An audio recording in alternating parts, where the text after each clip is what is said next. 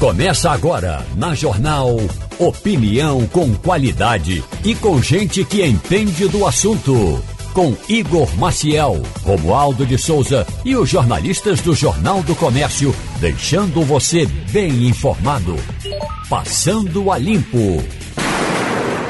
E começamos o Passando a Limpo aqui na Rádio Jornal, começando agora para falar sobre os assuntos de hoje. Daqui a pouquinho a gente vai ter a Domitila Barros, que tá. Domitila Barros, que é Miss Alemanha, participou do BBB agora, agora recentemente, mas trabalho, como eu disse aqui com o Ciro, o trabalho mais importante dela é o trabalho que ela desenvolve desde que é, é, se entende por gente, como a gente brinca, como a gente diz, na, na linha do tiro aqui no Recife. A família dela é, é tem uma ONG e, e, dirige uma ONG voltada para a educação ali naquela área. Também ela trabalha com sustentabilidade. Então, realmente um trabalho muito importante sobre o qual a gente vai falar aqui hoje no programa no Passando a Limpo. Deixa eu começar logo, professor Eli, muito bom dia.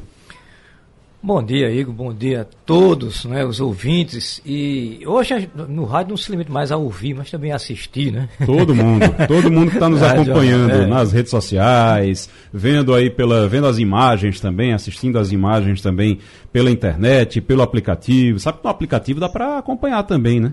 No aplicativo a gente acompanha também. Você entra lá no aplicativo, coloca lá para a, eh, a Rádio Jornal com vídeo. Aí vai aparecer o vídeo. Nesse momento estou eu e o professor ali aparecendo ali. Eu vou ver se o professor, o Maurício Garcia já está por aí também. Deixa eu ver se o Maurício Garcia fala com a gente. Maurício, bom dia. Bom dia, Igor. Bom dia, Igor. Tudo bom? Já bom tá. dia, Igor. Bom, bom dia.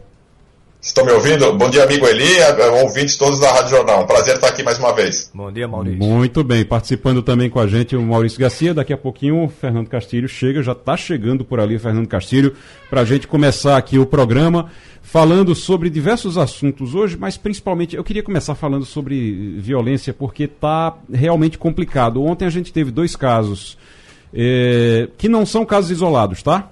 Violência está pela cidade toda, pelo estado todo. Tá difícil o negócio. Realmente a coisa está difícil. Ontem um ex-PM foi executado em Boa Viagem e uma mulher foi vítima de bala é, é, perdida ali, uma pessoa que estava é, passando na hora e acabou sendo atingida também e morreu. Foi assassinada também. Foi assassinada. Outro caso, esse na Madalena. Dono de um restaurante foi morto num assalto. E aí um, um ele acabou morrendo, foi assassinado num assalto lá no bairro da Madalena que é outra área também que está muito perigosa. E aí eu queria dizer uma coisa: a gente tentou aqui contato com a Polícia Civil para falar sobre isso, sobre as investigações. Ninguém quer falar, todo mundo só fala por nota, tá realmente meio complicado. Parece que não tem ninguém para falar sobre investigação, para falar sobre o que aconteceu. Estão em investigação ainda, vamos aguardar. Mas é, são casos que precisam de resolução. E outra coisa, a violência está crescendo muito, a violência cresceu bastante nesses últimos meses e a gente precisa começar a falar mais sobre isso, a gente precisa cobrar mais sobre isso. A gente sabe que o efetivo da polícia não é suficiente, a gente sabe que o efetivo é baixo, a gente sabe do esforço dos policiais para poder suprir as necessidades da população, isso, mas isso, infelizmente, não é, é, é humanamente impossível para eles, porque não tem como você cobrir o espaço, hoje você tem um déficit muito grande de policiais. Tem um déficit imenso de policiais.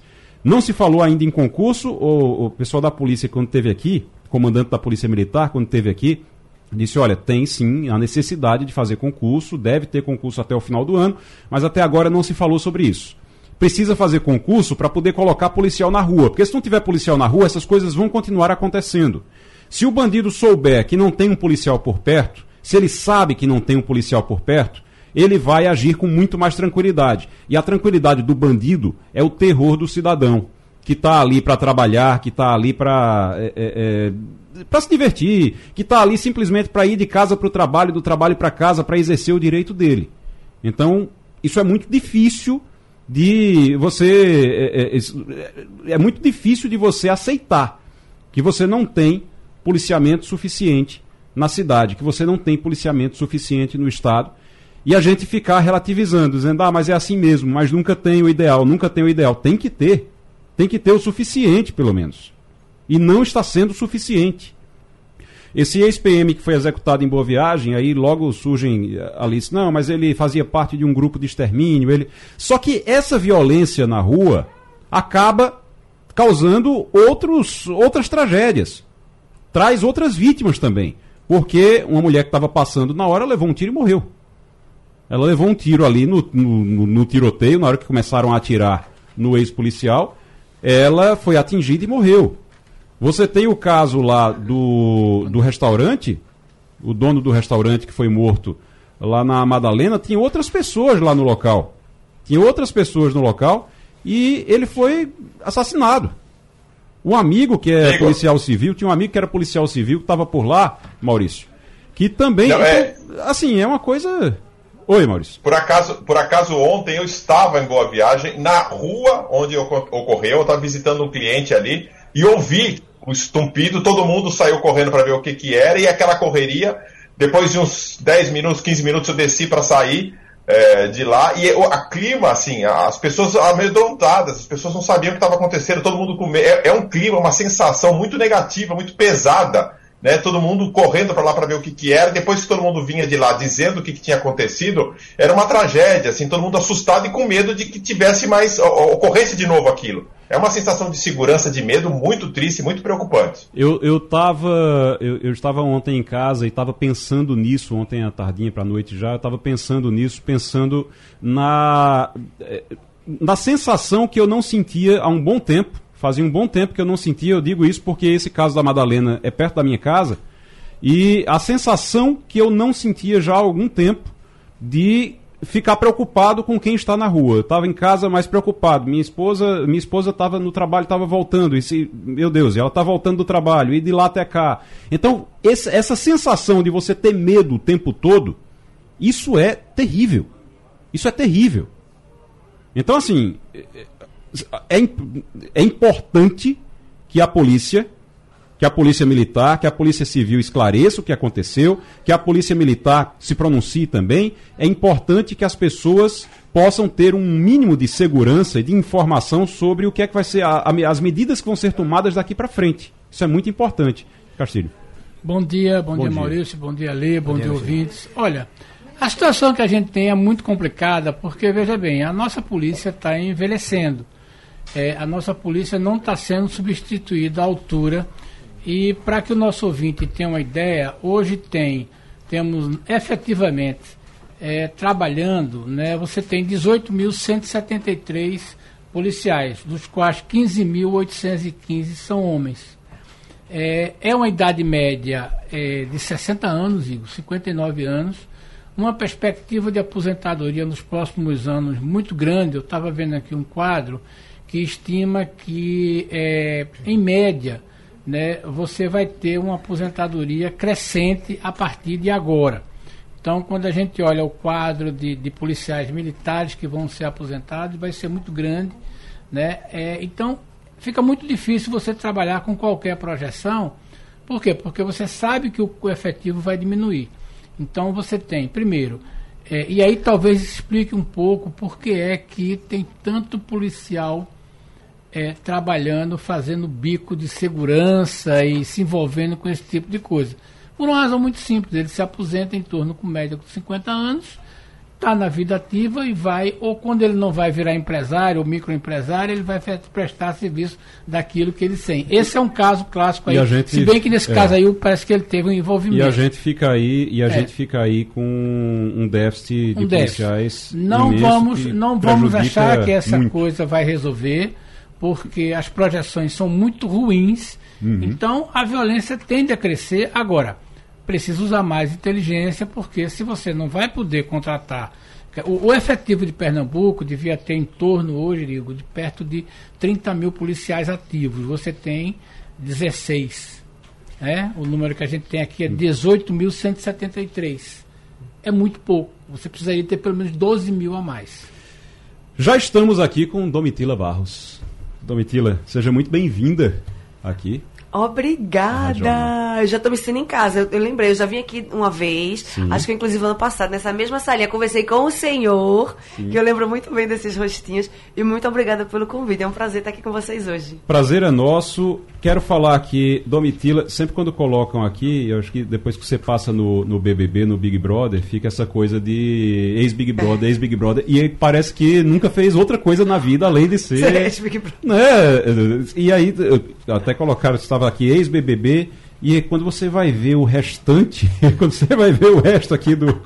É imenso. É modelo, cantora, atriz, empreendedora, ativista social brasileira, que também é Miss Alemanha. Como é essa história de ser Miss Alemanha e ter nascido aqui na linha do tiro, no Recife? É uma história, parece às vezes como se fosse conto de fada, né? E eu lembro quando vez que eu vim aqui, eu tava sendo aqui com a faixinha do Miss Alemanha conversando. Graças a Deus. Tanto os meus corres como as vitórias, sempre posso dividir aqui com vocês, que é uma coisa muito prazerosa.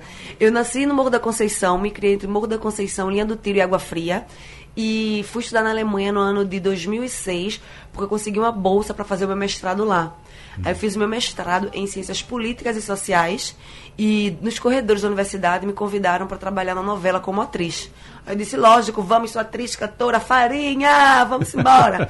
Aí fui e no ano retrasado, quando eu estava com 37 anos, eu vi um anúncio na televisão falando que a Alemanha não procura mais a mulher mais bonita do, do país, mas a mulher com o maior poder de inspirar outras. E eles iriam medir isso baseado em três fatores: é, responsabilidade social, é, é, empoderamento feminino e também a questão de diversidade.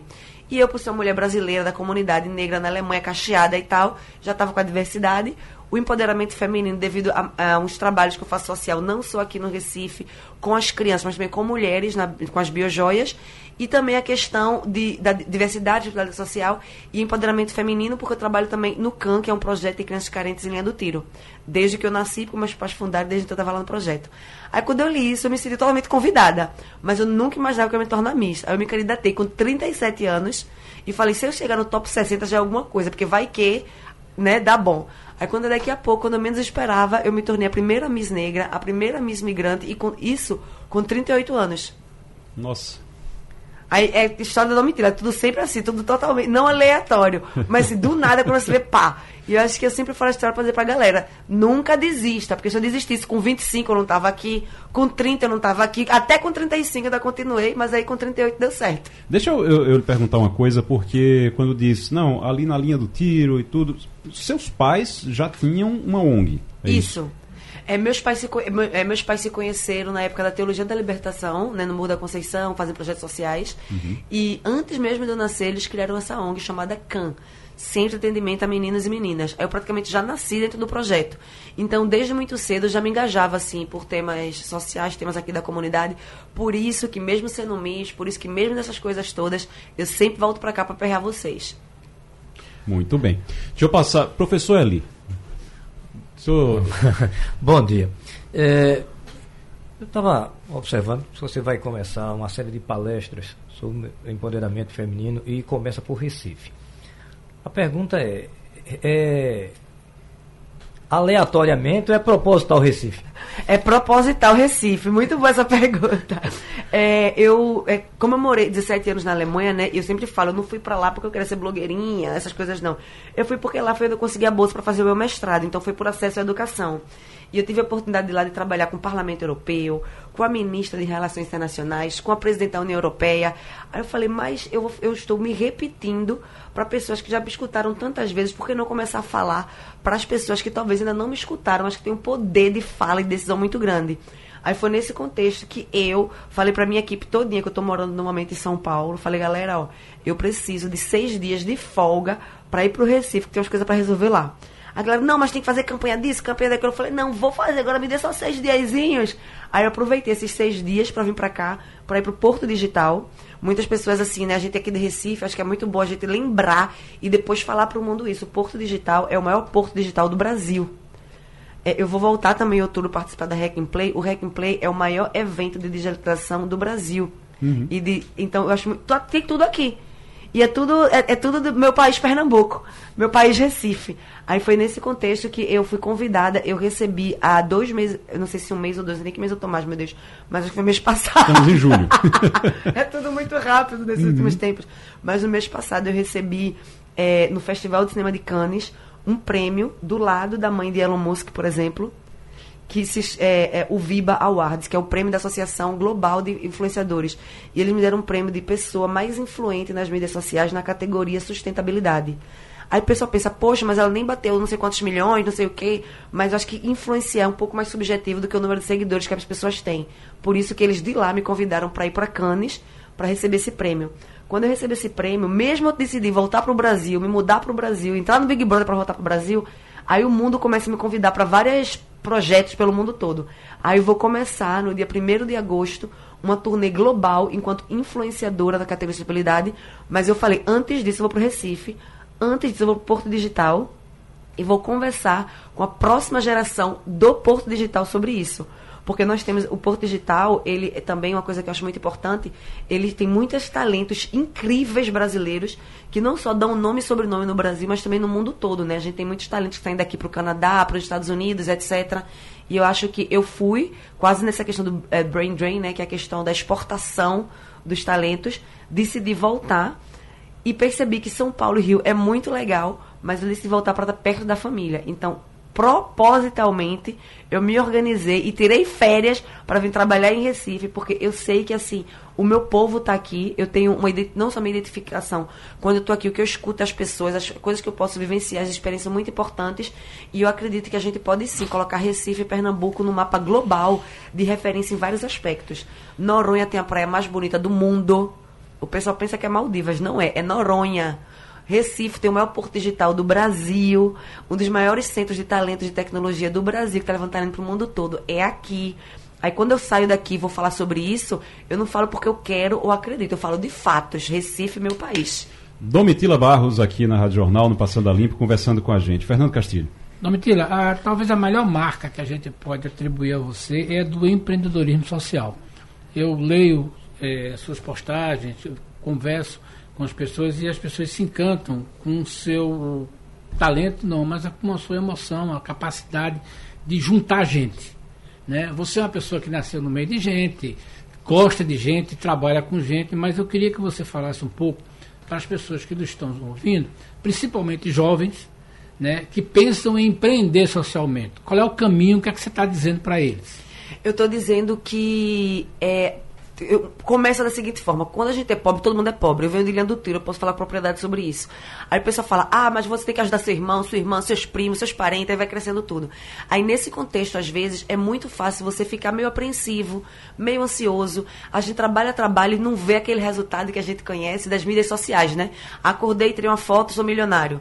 Então, eu acredito que empreender começa com a gente entendendo o seguinte: na época da minha mãe, a minha mãe, ela, dá, ela tem um projeto social, tudo, mas as pessoas se candidatavam para um trabalho, pegavam um emprego e trabalhavam naquele trabalho às vezes 30 anos. A nossa geração e as próximas, provavelmente, vão ser de pessoas autônomas. A gente tem que criar o trabalho da gente. Aí, quando o pessoal fala, não, mas ela é Miss, ela não sei o que, ela é empreendedora, tudo começou com 30 biquínis que minhas amigas de linha do tiro fizeram à mão. Eu levei para a Alemanha e vendi. Quando eu vendi, eu falei, não, então bora levar mais 30? Bora levar mais 30? Então, empreendedorismo social para mim tem a ver com três coisas. Primeiro, começar aonde você está com o que você tem.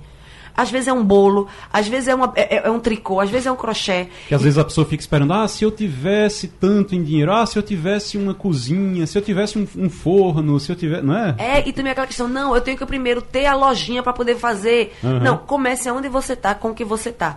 E nunca é, duvide ou esqueça do potencial que é a sua própria comunidade. Sempre você pensa, eu só tenho três, quatro amigos. Se três, quatro amigos comprar uma vez por mês seu bolo, já é um começo. Se ele falar para mais dois, eu sei que esse negócio de um apoiar o outro sempre é uma coisa muito difícil, mas eu acredito que é possível. Então a primeira coisa é começar aonde você está, como você tem, não esperar tudo ficar perfeito para poder começar. A segunda coisa é que eu acredito que, mesmo a gente, eu sei que a gente tem uma situação muito assim de é, é, miséria, de pobreza, de tudo, mas eu acredito que é muito importante pensar da seguinte forma: os projetos não, não só atuais, mas do futuro, são projetos e empreendedorismos que não sejam só bom para o meu bolso, tem que ser bom para o meio ambiente e para a minha comunidade. A comunidade onde você está inserido. É, antigamente, a gente, por exemplo, não tinha internet para ver, não, mas eu posso comparar o preço. Não tinha internet para falar, não, então eu vou comprar online e se não tiver aqui no meu estado, para mim, eu mando trazer de São Paulo, mando trazer da China, mando trazer de outro canto.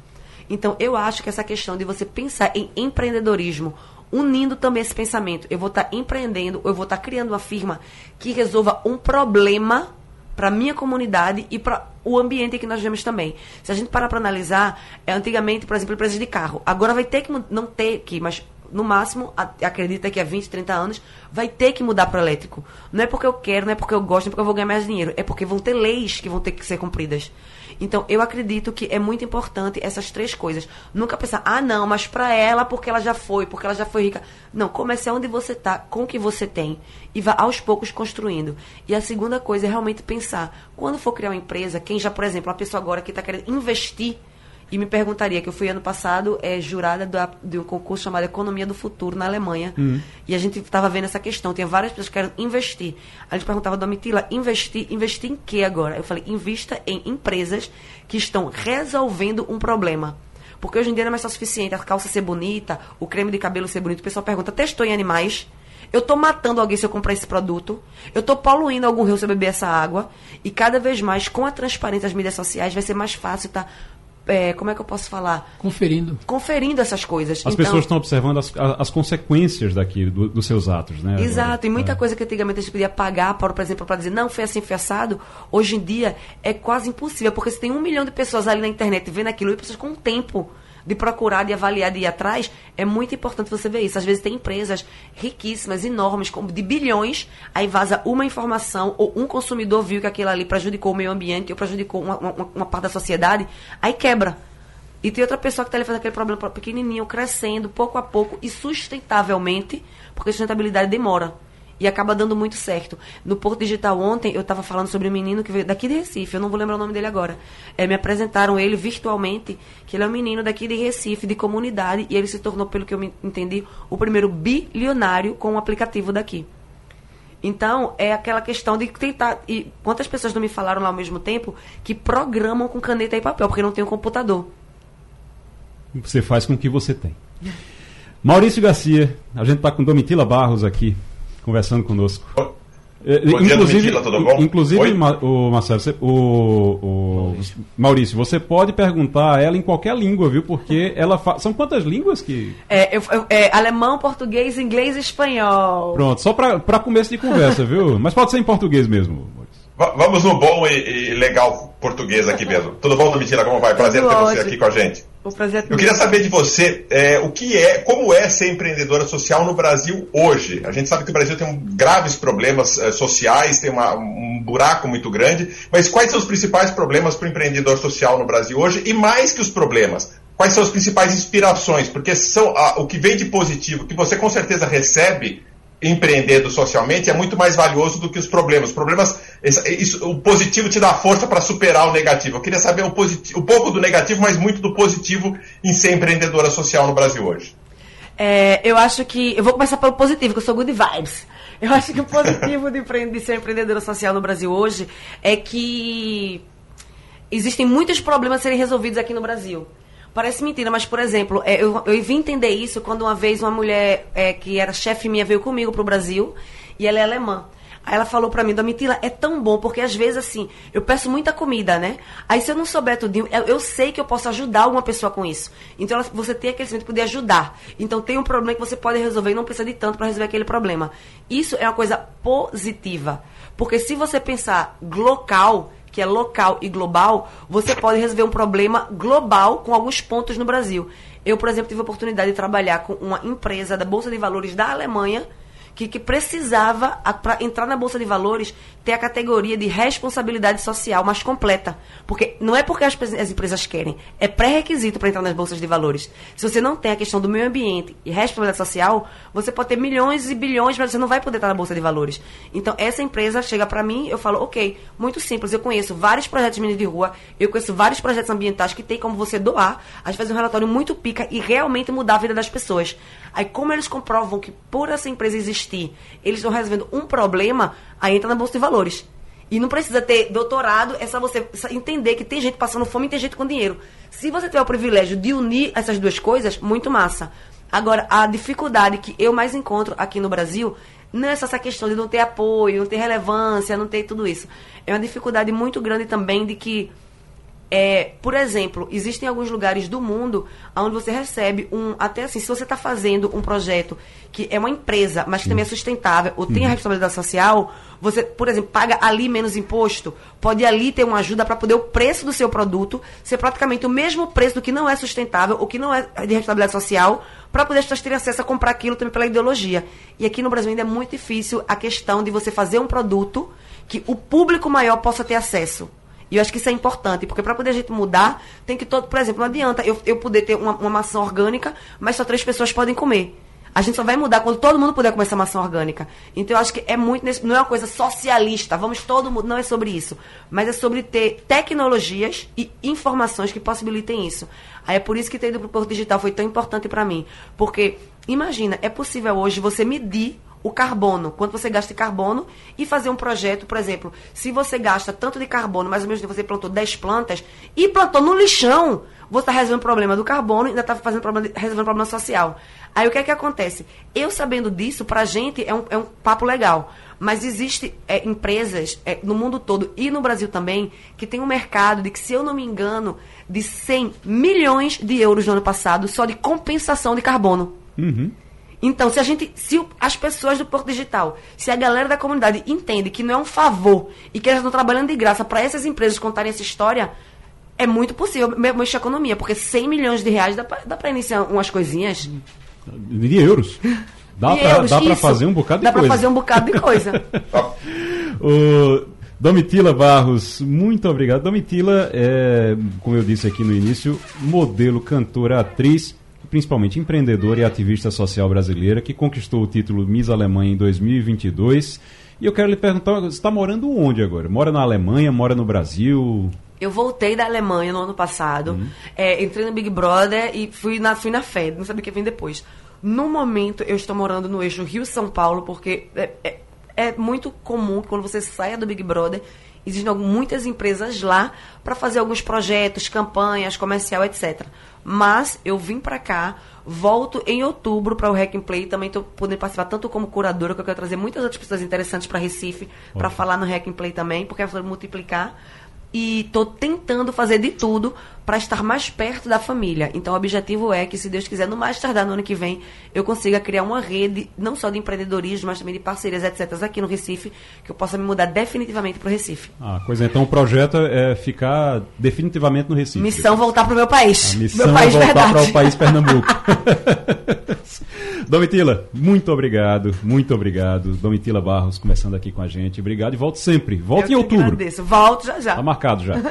Ô Castilho e professor Eli, a gente vai agora, eu vou, daqui a pouquinho a gente vai conversar, a gente vai para os Estados Unidos para falar sobre, para falar com a Fabiola Góes, mas antes eu, eu queria ainda falar sobre outro assunto aqui, que a gente começou falando sobre violência, aqui e a gente tem a gente tem hoje, você estava dizendo que era 16 mil? Entre 16 e 18 mil, o né? O número que eu tenho aqui é 16.818, é, que é o último número que foi, tá no, no como é que chama? No, no OGU. Certo. No, no OGE, no, no, no Orçamento Geral do Estado. E aí eu tenho informação aqui, inclusive do Rafael Guerra. O Rafael Guerra trouxe uma informação nos últimos dias, alguns dias, ele trouxe uma informação aqui muito importante sobre a, a, a, o estado mental desses policiais. É.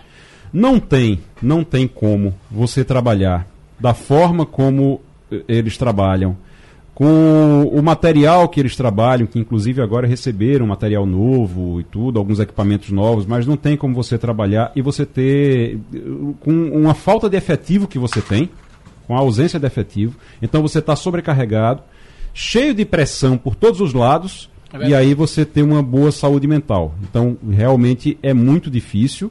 É muito difícil. O Rafael Guerra tinha trazido informação aqui, de, de inclusive dos policiais, tem uma média diária de cinco afastamentos por saúde mental. É. Rapaz, cinco afastamentos por saúde mental. Todo dia, todo dia, cinco policiais se afastam, têm que ser afastados porque não estão aguentando ali a, a, é a pressão. Média cruel, né? Que é uma média muito cruel, né, professor? Muito alta. Uma média muito, muito alta. alta. E o que me chama a atenção, viu, nessa questão do trabalho da Polícia Militar, que eles, eles ficam né, com essa defasagem humana, se desdobrando né, para cumprir determinadas metas e suprir essa lacuna que tem no estado de Pernambuco. Agora, uma coisa que eu não entendo, viu, Castilho? Queria que me explicassem por que, que isso acontece. Chega período natalino, aí você vê a polícia na rua. Chega período carnaval, você vê a polícia na rua. Quando passa as duas festas, aí você não vê mais. Se você sair, por exemplo, saia da, ali da Praça do Derby até a Conda Boa Vista a pé, você não encontra um policial na rua, a não ser em período festivo, momesco e período final de ano. Eu queria entender que lógica é essa que desaparece depois desse período. Olha, essa informação que o, que o Rafael traz, é, o problema é que quando a gente começa a trabalhar com número, a matemática é cruel, inclusive com o gestor e com, com a sociedade. Se é verdadeiro que você tem cinco policial, Igor, se afastando por dia, você quer dizer que ao longo do ano 10% da força está fora da ativa. Ó, só, só, Castilho, essa informação foi de 2022, claro. de todo o ano de 2022. Veio, o Rafael conseguiu Pronto, ela é através, a, através da lei de acesso à informação. E, ou seja, foi a própria Secretaria de Defesa Social que mandou, através da lei de, de acesso à informação, ele pediu, eles tiveram que mandar. Foram em, 2000, em 2022 1.920 afastamentos. Quando você divide pelo número de dias, dá 5 por dia. A força total policial da ativa, para que o nosso ouvinte entenda, é 18.173 policiais. Você tem mais de 10% é, ao longo do ano, o equivalente a mais de 10%. É importante alguns números para entender. Quanto custa a polícia de Pernambuco? A polícia militar, Igor, custa 100 milhões por mês. É um custo alto. Né? E aí está incluído todo mundo. Você tem, claro, que um policial ganha em média 5 mil reais, a média. É, mas é, a gente tem isso aí. Quer dizer, você tem uma idade média do homem de 59 anos, quase da, da mulher um pouco mais de 60, e custa 100 milhões por mês. Então, quando você diz esse afastamento, então é a questão seguinte: a questão da polícia militar, como a questão da polícia civil, precisa de uma abordagem diferente é, e tem uma coisa que é muito simples nesse negócio, né? Em algum momento você vai dizer, eu tenho que botar mais dinheiro para esse pessoal. Não se faz polícia sem dinheiro. Então não adianta você ter equipamento, não adianta você ter só o colete. Você precisa cuidar de gente. E esse dado de Rafael, eu fiquei muito preocupado com isso, que a gente estava discutindo isso. Puxa vida, como é que você tem 1.900 que são afastados em algum momento de uma força que não tem 19 mil? Esse é um debate que a gente vai ter que enfrentar que é muito caro. Lembrando que quando você dá um real de aumento no praça, ele vai bater no coronel. Então, é uma, muito uma. Quando a gente diz, quando a gente reclama do, do efetivo, geralmente a resposta é não, porque eles estão fazendo plantões extra e esses plantões extra é vão compensando. Olha, o, na mesma reportagem do Rafael Guerra, ele traz aqui uma informação que é importante para você entender o que são esses plantões extra. Ele diz aqui, um, um, policial militar que conversou com ele, claro, não se identificou, mas ele diz o seguinte: a tropa está cansada, mesmo de folga aos domingos, deixo de ficar com meu filho para dar plantão porque me colocam na escala.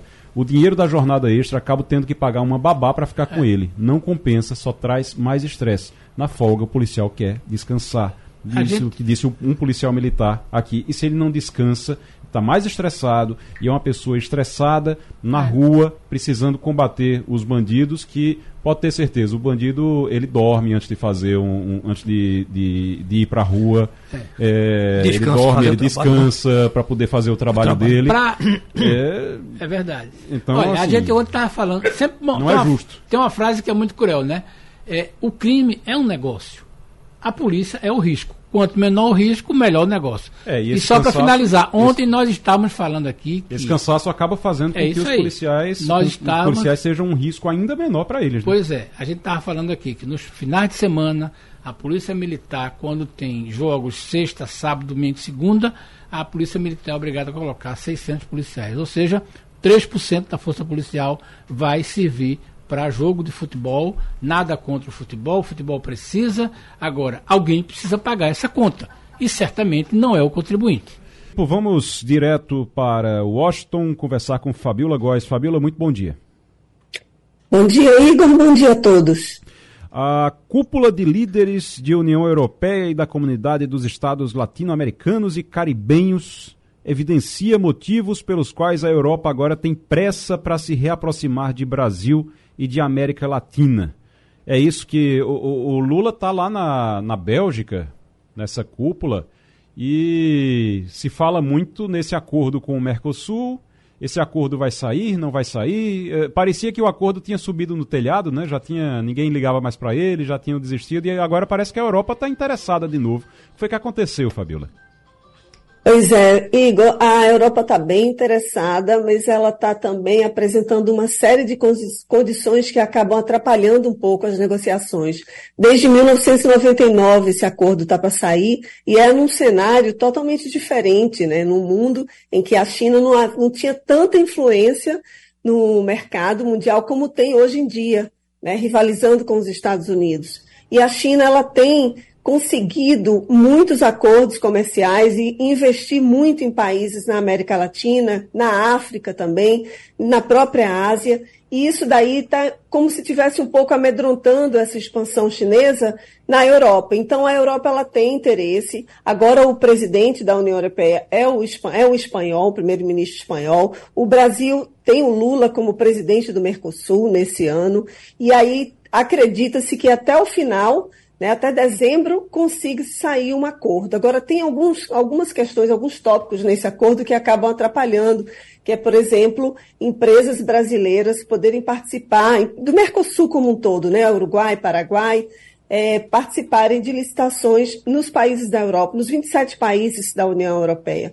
Então, isso daí está atrapalhando um pouco está atrapalhando também a questão ambiental. Na verdade, o ponto principal é esse, a questão ambiental, porque eles querem impedir que empresas da Europa comprem de de empresas que tiveram algum tipo de relação com desmatamento na Amazônia. Isso é compreensível porque isso é uma tendência mundial. Né? Vários países, Estados Unidos também têm uma, algumas sanções em relação a isso.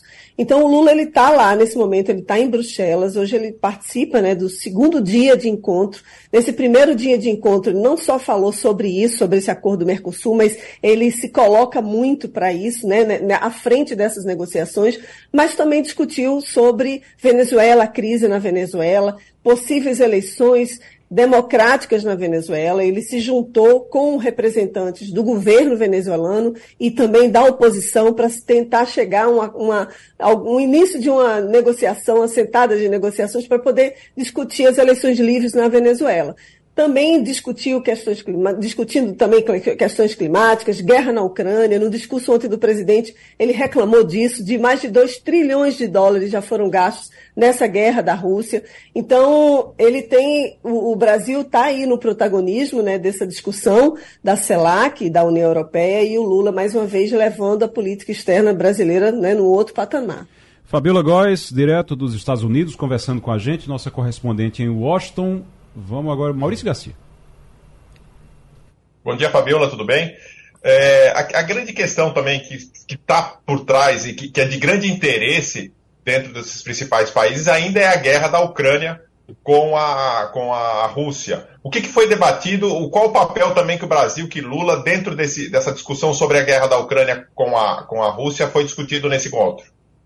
Bom dia, Maurício. Olha, o governo brasileiro ele tem levado aos países a sentarem né, com para discutir essa guerra. Ele tem reclamado muito da postura da, da ONU nesse conflito, dizendo que a ONU não está, de fato, é, faz, cumprindo o papel a que deveria se cumprir, que era de sentar os dois países e negociar. Lembrando que a Rússia ela é do Conselho Permanente da ONU, né? são cinco países fundadores, fundadores do Conselho de Segurança, e não se consegue chegar a um, um, um acordo, e a ONU, muito por isso, assim, não consegue levar adiante o fim dessa guerra.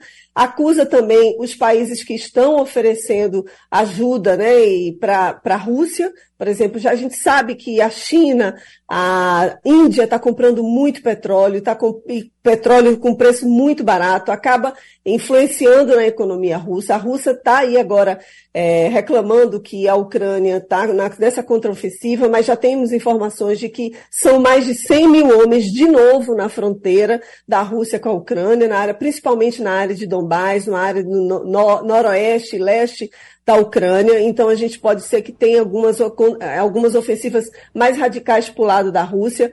A gente soube também que ontem já teve ataque de drone a uma ponte importante que liga a Crimeia, né, e que passa grãos importantes para abastecer 80% da África, por exemplo. Então, isso daí tudo foi é, conversado na reunião de ontem da CELAC, porque é, isso daí acaba afetando né, a população mundial. Os preços dos alimentos também podem subir, porque a Rússia anunciou que vai deixar aquele acordo de grãos que ele tinha feito no ano passado para poder liberar as estradas, liberar os acessos, para que a Rússia, a Ucrânia conseguisse é, escoar a produção de trigo, de milho, né, de grãos em geral. Então, isso daí vai acabar afetando, e isso foi discutido nessa cúpula também, porque vai afetar a segurança alimentar no mundo inteiro.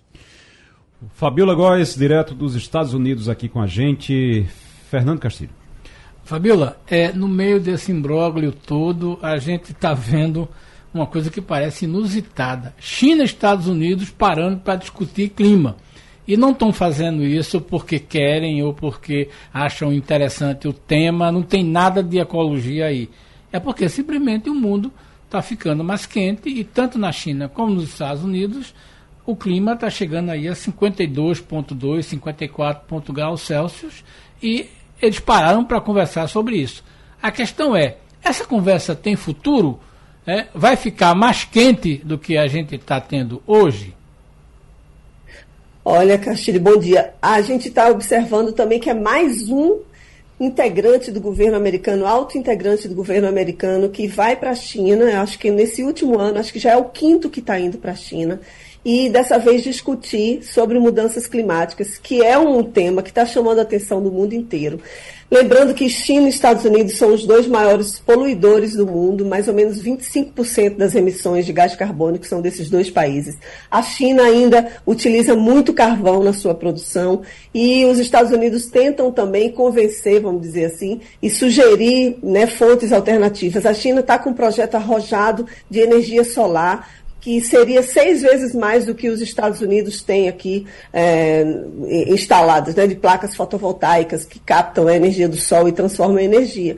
Então, esse, o John Kerry, né, que é o enviado especial do Biden, ele está lá num compromisso também de dizer que os Estados Unidos eles estão preocupados com a temperatura e aquele compromisso de atingir no máximo um e meio, né, para evitar que o aquecimento ultrapasse nos próximos 20 anos esse, esse percentual de 1,5%. Então, o, de 1,5% não, de 1,5 grau, né, pra, pra, do aquecimento global. Então, tem essa, esse, essa expectativa de que esse encontro eles possam anunciar alguma medida mais efetiva. Agora, a gente está observando que a temperatura está aumentando muito no mundo inteiro. A China registrou 52 graus no domingo. Aqui, na, aqui nos Estados Unidos, lá na Califórnia, né, na, na costa oeste, eu estou na costa leste, chegou a 56 graus Celsius. E na Califórnia, é, Vale da Morte, que é uma área que leva até Montana. Então é uma área, uma região muito grande extensa e, as, e acabou virando visitação pública, porque as pessoas estão fotografando, imagina, os termômetros marcando 56 graus Celsius. Então, é uma temperatura que tá, a gente está observando. Aqui em Washington, por exemplo, agora já está 26 graus, são 8, 8 e meia, 8 40 da manhã, 8 45 da manhã, 26 graus, a previsão é que chega a 33 graus. Então, assim, a gente está observando e a preocupação é grande e esses países, os dois maiores poluidores, eles têm obrigação e de discutir medidas que possam ser mais efetivas para combater esses efeitos né, dessas mudanças climáticas. Fabiola Góes, nos Estados Unidos, conversando com a gente. Eli Ferreira. Bom dia, Fabiola.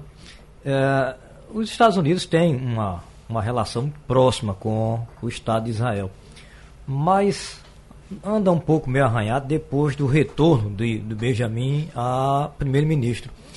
E essa relação se dá um pouco conflitante porque ele fez acordos com pessoas ultra-ortodoxas para voltar ao poder. Mas agora o John Biden parece que acena uma reaproximação. Como é que você vê essa reaproximação do governo americano com o primeiro-ministro de Israel? Bom dia, Eli.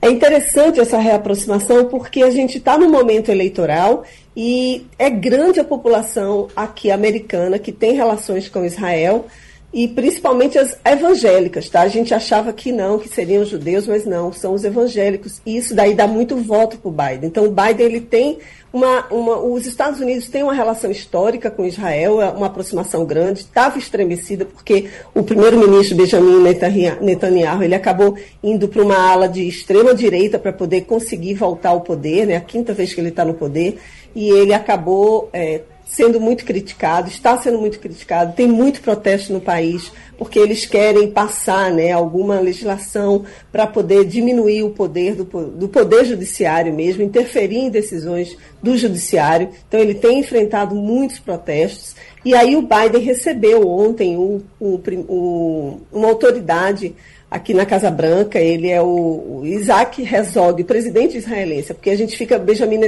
Netanyahu, aparece mais porque ele é o primeiro-ministro, é o que é o chefe do governo, né?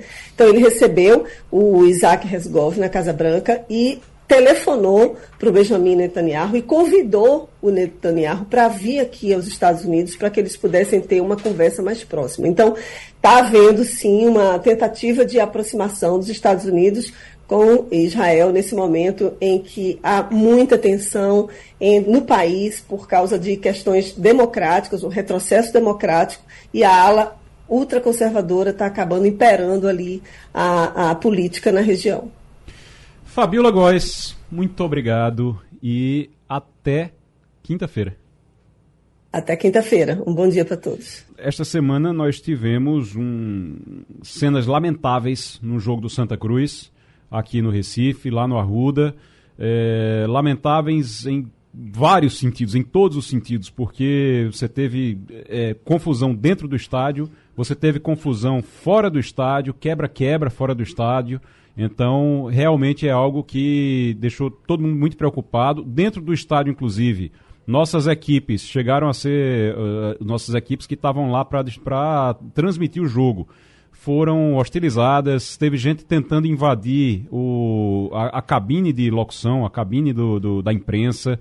É, gente tentou invadir a cabine da imprensa, um, um, uma pessoa bêbada que estava lá tentando fazer isso. Gente tentou agredir os, os repórteres que estavam no campo. Então, situação realmente muito complicada. Fora o quebra-quebra também na área externa do estádio. A gente está agora com o Coronel Saraiva, que é diretor adjunto de planejamento operacional da Polícia Militar de Pernambuco. Coronel, seja muito bem-vindo aqui ao Passando a Limpo mais uma vez. Ah, bom dia, obrigado Igor. Bom dia aos ouvintes da Rádio Jornal. Nós ficamos é, nesses eu... últimos dias, Coronel, é, muito é, questionando a maneira como é feita a segurança nesses jogos, a maneira como é feita a segurança quando você tem essas torcidas organizadas que vão para lá muito mais para quebrar tudo pra, do que para assistir o jogo, vão muito mais para fazer bagunça, para fazer baderna do que para assistir o jogo. E uma coisa que a gente fica, às vezes a gente tem a, a cena que até o Fernando Castilho citou aqui, aquela cena dos policiais escoltando, não é, não é, a palavra não é escoltando, mas acompanhando esses torcedores para evitar que eles quebrem tudo pelo caminho, para afastar eles dali, para evitar essas brigas. E um efetivo, a gente já tem um efetivo que não é o ideal aqui, aliás, está é, muito abaixo do ideal em Pernambuco, e a gente tem um efetivo que é designado para esses jogos, muitas vezes para fazer isso. Como é, o que foi que aconteceu no dia do jogo do Santa Cruz e o que é, como é que vocês estão se planejando para os próximos jogos aqui em Pernambuco? Olha, Igor, na verdade, é, para esses jogos há um planejamento prévio. Para qualquer jogo de futebol, na verdade, há um, o que nós chamamos uma matriz de risco, né? Que avalia exatamente o risco que aquela partida de futebol ela vai representar para a segurança pública, principalmente na área interna do estádio. Nessa matriz de risco, ela vai ali nos indicar a quantidade de policiais militares, recomendar né, a quantidade de policiais militares na área, principalmente na área interna, a quantidade de seguranças particulares, né? Que é muito importante, até porque é um, um evento privado, né? o, a partida de futebol, a gente acompanha na Europa como funciona, com seguranças privadas, lógico que é, aqui a gente não tem um nível cultural que nos permita manter toda a segurança ali de um evento esportivo é, sobre os seguranças privados. Né? O, o jogo do domingo ele foi prova disso, né? que em dado momento houve sim a necessidade da intervenção do policiamento militar, do batalhão de choque, né, uma intervenção, inclusive, extremamente eficaz, que evitou a invasão à área de jogo, a campo, que certamente ensejaria em agressão a, a, principalmente a jogadores né, e, e, outros atores. Então há um planejamento. Nós iniciamos aí, na verdade, o policiamento três ou quatro horas antes da partida, nos terminais, nos, nos grandes corredores. Nessa questão do acompanhamento da torcida, na verdade, a gente sabe que é extremamente polêmico. Né? Muitas pessoas enxergam assim, como é que a polícia está escoltando esses bandidos, né, na expressão popular que é utilizada para o estádio. Mas é importante destacar que até ali, naquele momento, eles não praticaram nenhum delito, né? E nas experiências que nós fizemos, quando não há o acompanhamento, a gente, a gente observa que o dano à ordem pública, muitas vezes ao patrimônio privado, a ameaça a pessoas, ela é infinitamente maior, né? infelizmente. Então a gente vê episódios de brigas generalizadas e quebra de veículos, é, a sensação de insegurança é muito grande para a população ali no entorno dos estádios ou que, que estão ali nas proximidades desses confrontos. Então, infelizmente, é, nos dias atuais, né, em determinados jogos, é, é necessário esse acompanhamento, exatamente para que é, a gente não, não, a gente minimize, na verdade, a possibilidade de, de ocorrência do que a gente vê. Com relação a, ao que ocorreu aí domingo na área interna, veja que é, nós precisamos caminhar para que esses indivíduos não estejam dentro do campo se a gente for puxar aí, a gente já não tem episódios de violência dentro do campo há um, há um bom tempo, né? mas é preciso que a gente tenha condições técnicas de selecionar a entrada dessas pessoas no campo, como, né? E com o que a gente já vê em países da Europa, a gente entende a situação financeira dos clubes, mas se a gente quer resolver problema principalmente interno, e resolvendo o problema interno, a gente já despende, já despenderia boa parte daquele policiamento para a área externa, é com o controle através de câmeras, biometria, inclusive como prevê no último dia 14 de junho, salvo engano, foi sancionada né, a nova Lei Geral do Esporte, uhum. né, que, que passou a reger, vamos dizer assim, os eventos esportivos em várias questões, inclusive na questão de, da segurança pública. Né? Ela prevê lá no, no artigo 148, salvo engano, né, a, a, inclusive dá lá o prazo né, para que uhum. haja a, a, a, colocação de câmeras na, nas entradas dos estádios, né, nas catracas, na entrada por biometria, para que você possa exatamente ter o controle de quem está no interior do estádio. O coronel, deixa, eu, deixa, eu, deixa eu lhe fazer uma pergunta. Quantos policiais são designados para um jogo normalmente? Pronto, Igor, veja, eu, o, a quantidade de policiais ela vai variar de acordo com essa recomendação da matriz, essa avaliação de risco. A exemplo do jogo do último domingo, nós tínhamos quase 500 policiais militares. Você veja que é um, um, um quantitativo, um efetivo muito grande, né, é. que poderia ser revertido para a segurança pública da população como um todo. No entanto, é necessário um emprego para que se minimize aquilo que a gente viu. Nós já tivemos. E aí, é, e, aí, e aí só para, Coronel, me, me perdoe, mas é, é, porque são dúvidas que a gente ficou aqui, que a gente fica se uhum. perguntando e questionando muitas vezes. 500 policiais. Esses 500 policiais, eles trabalham no, no domingo ali no jogo e depois eles têm que tirar uma folga, né?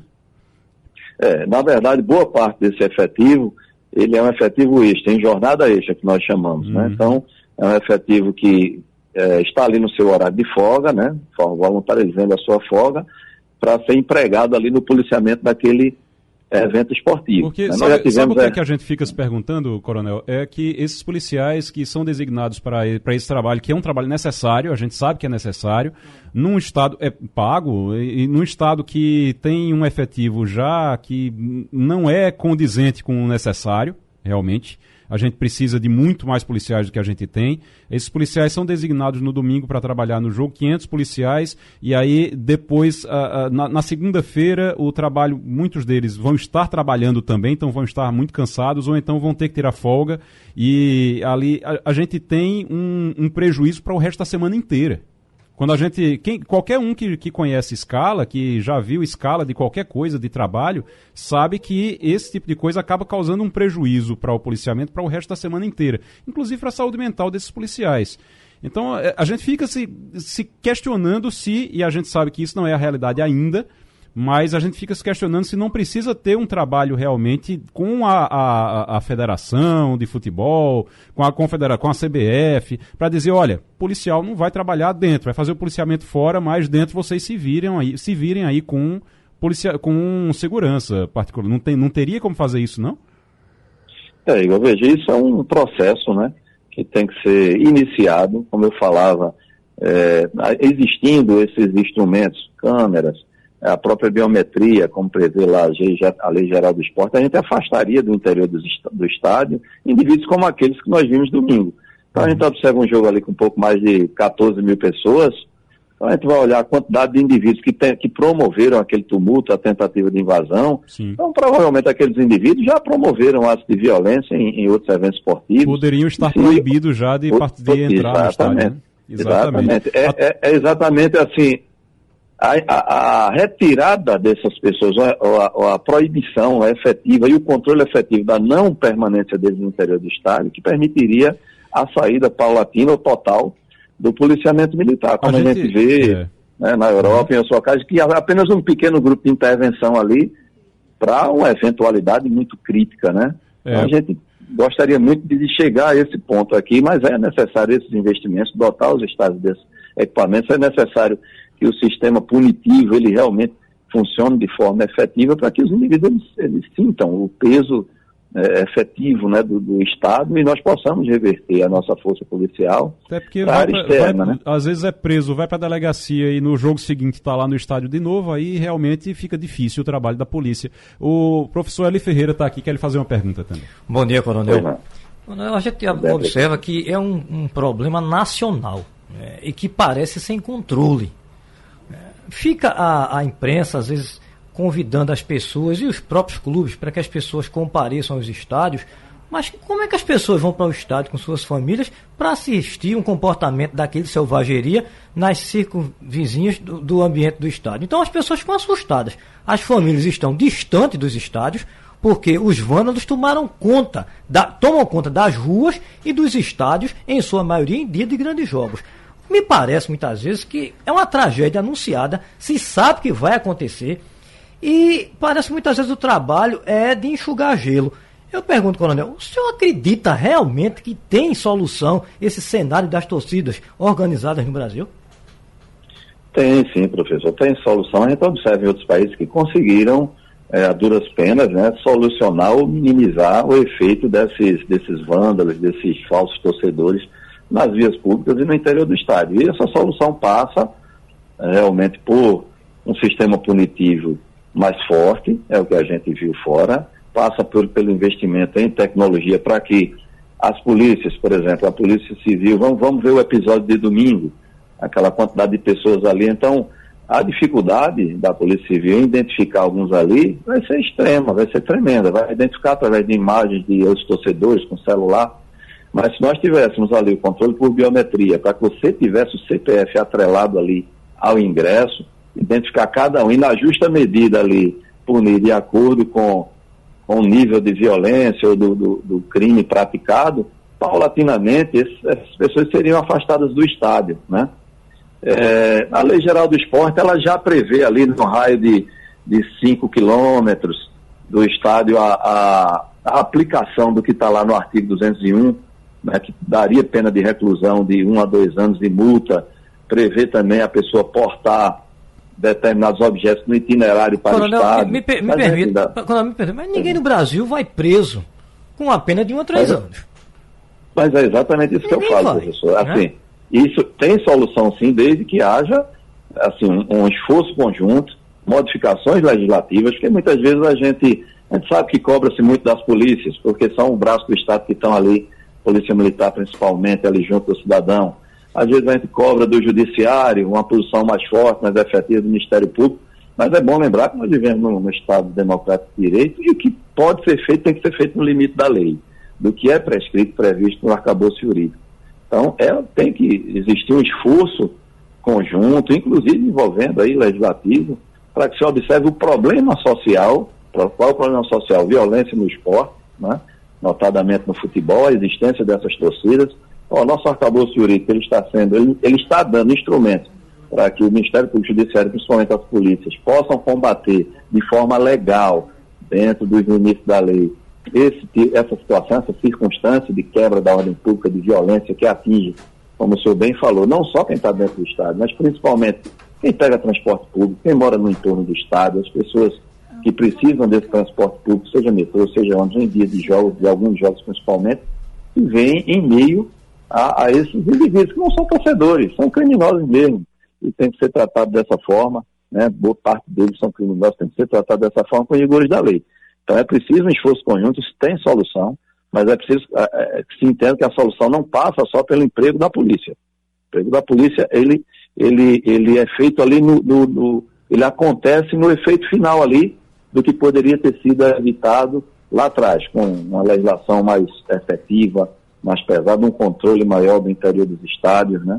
Uhum. E para que se dê instrumentos para que as polícias possam, o Ministério Público Judiciário realmente, e essas pessoas quintam o peso do Estado, que é o que é, inibe essas ações violentas, né? Essa, é... Pois não. Certo. Só uma, ainda só para responder rapidamente uma dúvida que a gente teve aqui, o jogo do Náutico o jogo do, o jogo do Náutico vai ter. Como é, estão preparando o policiamento? Vai ter torcida? Como é que vai ser? Olha, é, é, nós nos preparamos ali a um diálogo, a reuniões preparatórias para cada jogo de futebol, seja ele mais complexo ou menos complexo. Nós temos reuniões semanais, duas reuniões aqui na nossa diretoria de planejamento operacional, com todos os atores, representantes do, do clube, da federação. O, o coronel, me, per, me, permita só interromper, porque a gente sabe Foi. que nas torcidas organizadas existe uma parceria do Náutico com a, a do Paysandu. E quem vem a Recife é o Remo. Então a gente já imagina o que, é que pode acontecer. Né? É, exato. Existe uma associação entre torcidas, né?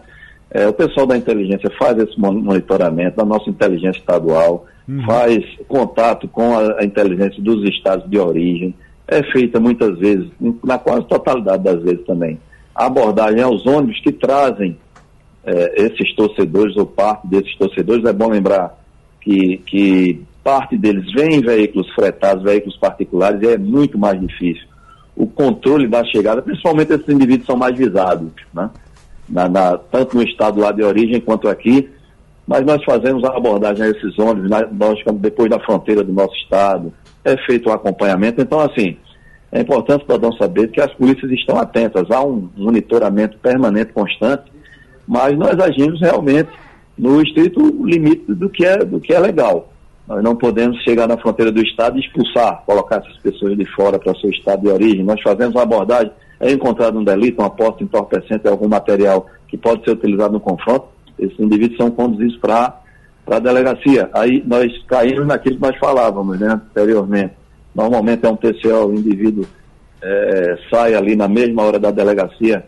É um problema grave de segurança pública, né? Uhum. E precisa ser enfrentado por todos. E aí, é, o Legislativo, por exemplo, como representante do povo, precisa discutir mais a fundo esse problema, dotar o Judiciário, o Ministério Público e principalmente as polícias de instrumentos mais efetivos para que efetivamente esses indivíduos sejam retirados de dentro do estádio e até é, é, é, é, possam ser identificados e retirados das ruas ali no início das suas atividades criminosas. Né? É verdade. O Coronel, muito obrigado. Coronel Saraiva, diretor adjunto de Planejamento Operacional da Polícia Militar de Pernambuco responsável, inclusive, pela, por essa, esse planejamento para os jogos, para esses jogos de futebol aqui. Ah, muito dessa conversa com o coronel a gente precisava ter também com o tribunal do torcedor, com o, o, juizado, o juizado do, do torcedor lá do TJPE. Tem o juizado do torcedor. Muito dessa conversa a gente precisava ter o juizado do torcedor participando também, mas inclusive não tem, eles não têm ninguém para dar entrevista. É, cujos resultados nesse, são nesse medíocres. É, cujos resultados são muito baixos. São as pessoas que são intimadas, Igor, não comparecem. É. E tem um relatório do tribunal do ano passado que praticamente a metade da, desses, desses inquéritos é, ficaram lá é, é, é sem que as pessoas o, o, o, o, acusado comparecesse e não tomaram nenhuma providência. E aí fica difícil realmente de você ter alguma atuação e alguma mudança nisso. Coronel, muito obrigado, obrigado pela participação. É isso, a gente agradece o espaço aí, né? Bom dia, bom programa a todos, um bom dia a todos os ouvintes. Felipe Moura Brasil conosco agora, a partir de agora aqui na, no Passando a Limpo, na Rádio Jornal. Na última sexta-feira, o Alexandre de Moraes, o ministro do STF, Alexandre de Moraes, foi hostilizado por um grupo de brasileiros no aeroporto lá na Itália. O ministro estava na Itália para palestrar no Fórum Internacional de Direito da Universidade de Siena. Os envolvidos no ataque foram identificados como Andréia Munarão, Alexandre Zanata e o empresário Roberto Mantovani Filho. E eles estão, inclusive, hoje foram prestar depoimento. O casal foi prestar depoimento hoje na Polícia Federal. Felipe Moura Brasil, o que é que significa, qual é o, o, o principal, é, o que é que a gente pode tirar desse caso de Moraes em Roma, isso que aconteceu lá na Itália, Moraes sendo agredido e a família também sendo agredida verbalmente. Foi o que aconteceu? Conta aí pra gente.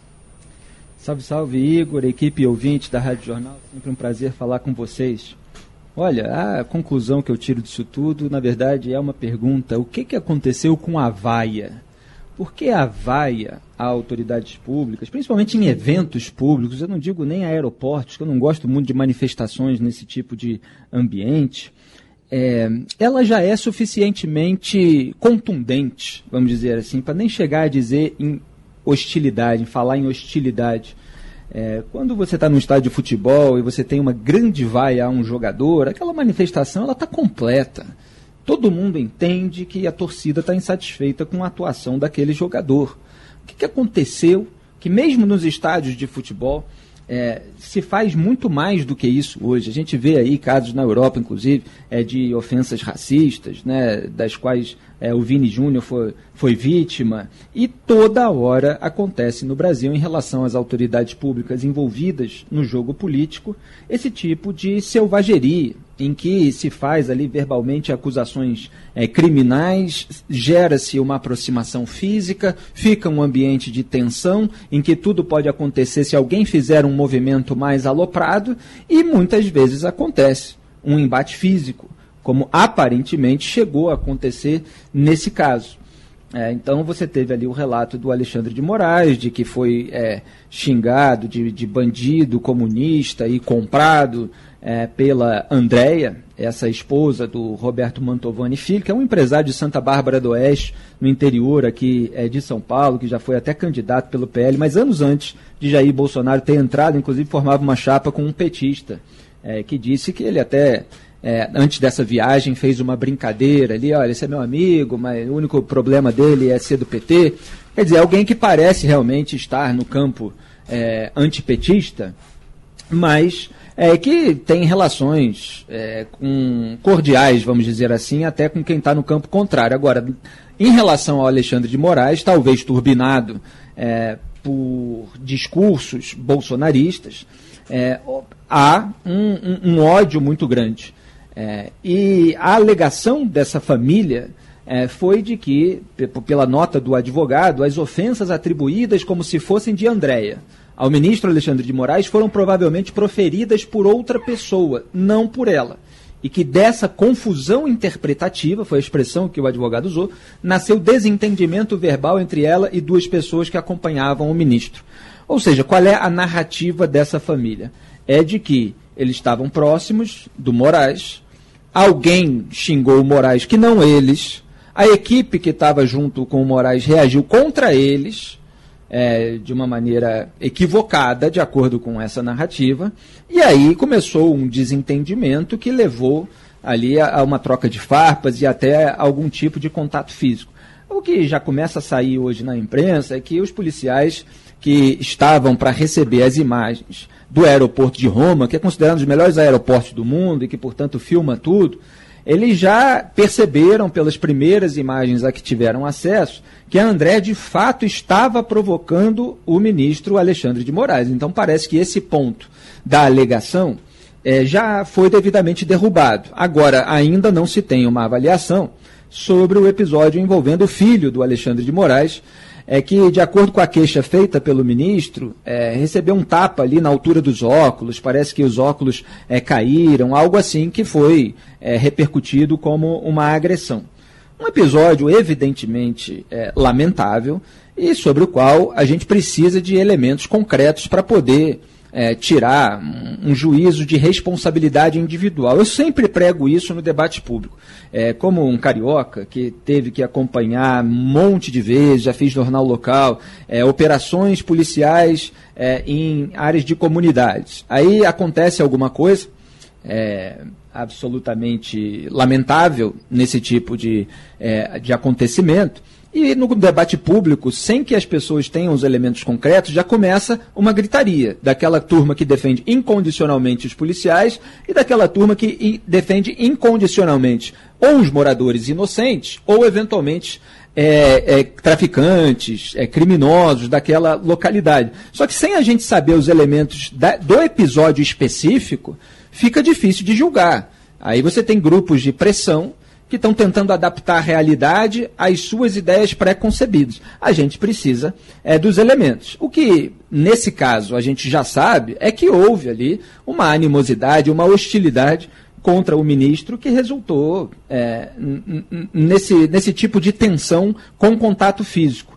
É, e isso por si só já é lamentável. Quer dizer, as pessoas precisam no debate público colocar os seus argumentos seja nas redes sociais, é, seja nas possibilidades que elas têm é, de fazer alguma participação em eventos públicos, ideias, é, críticas, inclusive na esfera moral, elas são absolutamente legítimas. Eu critico um monte de votos e decisões de ministros do STF, inclusive do Alexandre de Moraes. Fiz isso recentemente em relação a julgamento no Tribunal Superior Eleitoral, em relação à conduta, inclusive, nos bastidores. Porque Alexandre de Moraes estava reclamando no casamento de um familiar é, do Luiz Felipe Salomão, ministro do STJ, que o Lula não estava dando atenção a ele.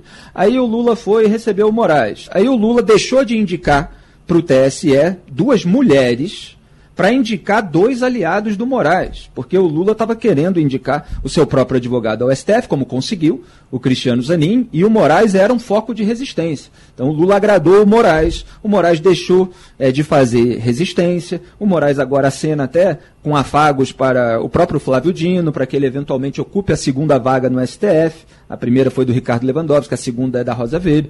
Então, assim, é, condenei quando eu julguei que ele é, determinou censuras, remoção de conteúdo que não era para ser removido, mesmo que se discorde eventualmente de elementos. Uhum. Agora, isso não legitima lesão corporal, isso não legitima crimes contra a honra.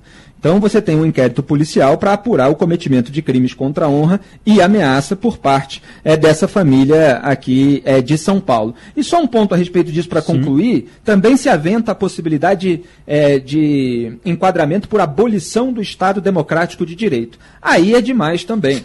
Quer dizer, é, três pessoas ali que eventualmente hostilizaram é, o ministro lá em Roma, no aeroporto de Roma, na Itália, elas não têm como abolir o Estado democrático de direito no Brasil. Você tem até uma regra no Código Penal a respeito disso, que é o artigo 17, onde se diz: não se pune a tentativa quando por ineficácia absoluta do meio ou por absoluta impropriedade do objeto é impossível consumar-se o crime. Uhum. Quer dizer, é impossível é, que haja abolição do Estado Democrático de Direito. É que os ministros do Supremo gostam de se colocar como se eles fossem a própria democracia. Então que se investigue crimes contra a honra, ameaça, tudo isso é absolutamente legítimo e vamos aguardar maiores esclarecimentos sobre o caso. Felipe Moura Brasil, conversando conosco aqui toda terça e toda quinta-feira na Rádio Jornal, no Passando a Limpo. Fernando Castilho. Felipe, bom dia. Eu tenho curiosidade para saber, na sua avaliação, se esse é um movimento que vai continuar. É, se você entende que essa é uma tendência é, que. Primeiro, não foi o primeiro caso, não é? Foi muito claro, né, Felipe? E a, a sensação que eu tenho é que é, os ministros, inclusive o noticiário hoje, fala disso, da preocupação. Quer dizer, vai ter ministro que vai ficar preocupado em, em viajar para o, o exterior, de ser abordado. Você também, o que, é que você acha disso aí? O que é que pode vir após isso, independentemente das punições ou não? Olha, é, eu acho que nós, é, inclusive, do mercado da comunicação, da imprensa, precisamos sempre fazer essa distinção que, que eu fiz, que é da crítica legítima, porque eu acho que há condutas inapropriadas, condutas imorais, inclusive, de ministros do Supremo Tribunal Federal. Agora, isso não legitima lesão corporal, ameaça, crime contra a honra. E essa é a distinção básica. Aliás, outro dia o STF suspendeu um item, um dispositivo da legislação brasileira que era algo tenebroso, né? que era a, a chamada legítima defesa da honra. Então, é, se um homem flagrou a mulher cometendo um adultério, ele poderia alegar legítima defesa da honra para violentá-la, eventualmente até matá-la. Você tinha essa possibilidade, um dispositivo machista. É, então, se o sujeito descobriu que a mulher o trai, ele pode terminar aquele relacionamento, ele pode eventualmente fazer críticas àquela mulher e tal, mas isso não legitima que ele é violente, pelo amor de Deus, que ele é amate.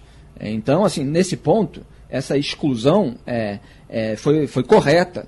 É, e, da mesma forma, é, as críticas que se tem à conduta de ministro do Supremo Tribunal Federal não podem resultar nisso.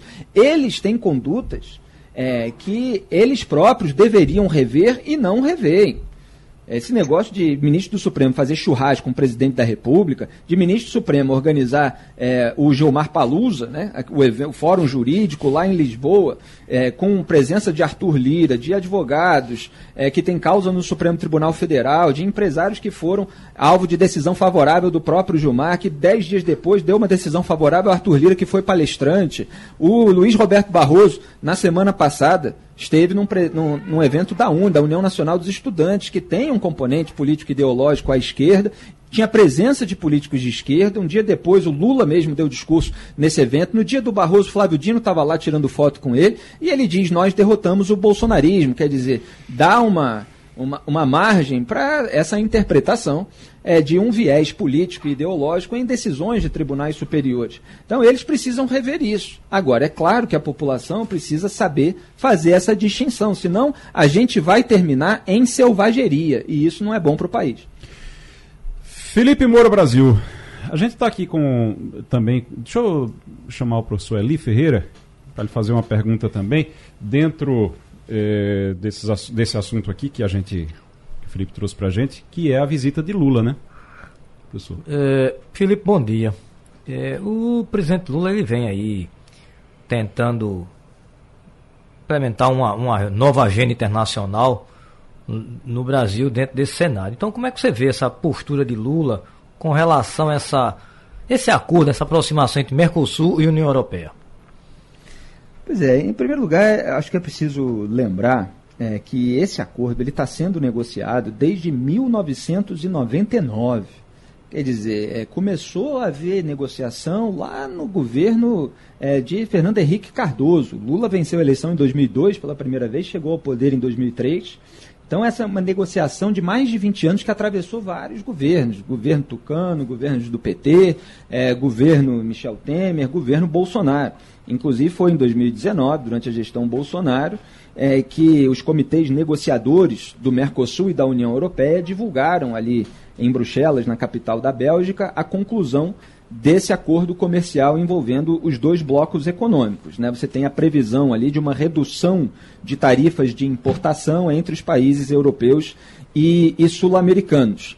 É, e você tem algo é, positivo aí é, para o Brasil, porque tanto para o agronegócio, que é mais competitivo que o europeu, quanto para a indústria nacional, que passaria a importar componentes de outros países com mais facilidade. Agora, a postura do Lula, eu chamaria atenção para dois pontos. Ela apresenta uma, uma contradição entre o, o, discurso ambiental que ele faz e a maneira como ele encara o acordo. Então, Lula tem um discurso de defesa do meio ambiente, com meta de zerar o desmatamento até 2030, por meio de um novo plano é, de combate ao desmatamento, mas aí acusou a União Europeia de incluir no novo texto do acordo ameaças, previsão de sanções, punições aos países do Mercosul em caso de descumprimento. E, na verdade, os europeus eles podem vir a questionar o descumprimento dos compromissos ambientais, mas não podem impor sanções unilaterais. Isso não está lá na chamada side letter, né, um anexo, um documento adicional. Na verdade, a União Europeia fez exigências adicionais na área ambiental por causa de legislação aprovada no Parlamento Europeu e em diversos países, que é é são leis que proíbem a importação de bens produzidos em área de desmatamento recente. Então está cobrando é, de países como o Brasil, olha, é, se vocês des continuarem desmatando, a gente não vai poder importar é, os bens que vocês produzem. Então cuidem disso para que a gente possa manter esse acordo em vigor. É, e o Lula chamou os países do Mercosul, não, precisamos reagir, etc. Então essa linguagem aí ela acaba atravancando é, mais o acordo. É, e é bom que haja uma, uma cobrança, é bom para o Brasil em termos ambientais que haja nesse acordo uma previsão de cobrança é, da União Europeia para que as metas ambientais sejam cumpridas. É, isso é melhor para o meio ambiente. É, e é, para agilizar, é, vamos falar da outra questão, que é a tentativa do Lula de estabelecer uma reserva de mercado né, em contratos públicos com fornecedores nacionais. É isso é, que tem sido chamado de obstáculo do nacionalismo. Né? É, ele fala em estimular a indústria, especialmente pequenas e médias empresas, impedindo que as empresas europeias participem de licitações para aquilo que é chamado de compra governamental. Só que a indústria brasileira, repito, ela é favorável ao acordo. Né? Você tem aí até uma nota da Confederação Nacional da Indústria dizendo que com o fim das tarifas de importação poderia ter ganhos de 13 bilhões de reais para exportações brasileiras. Então já se começa a desconfiar que o Lula quer preservar as prerrogativas do Estado de fazer negócios com, com, com empresas nacionais para ter aquela a, aquele rol de empresas apadrinhadas, amigas do rei, como aconteceu nos governos passados do PT.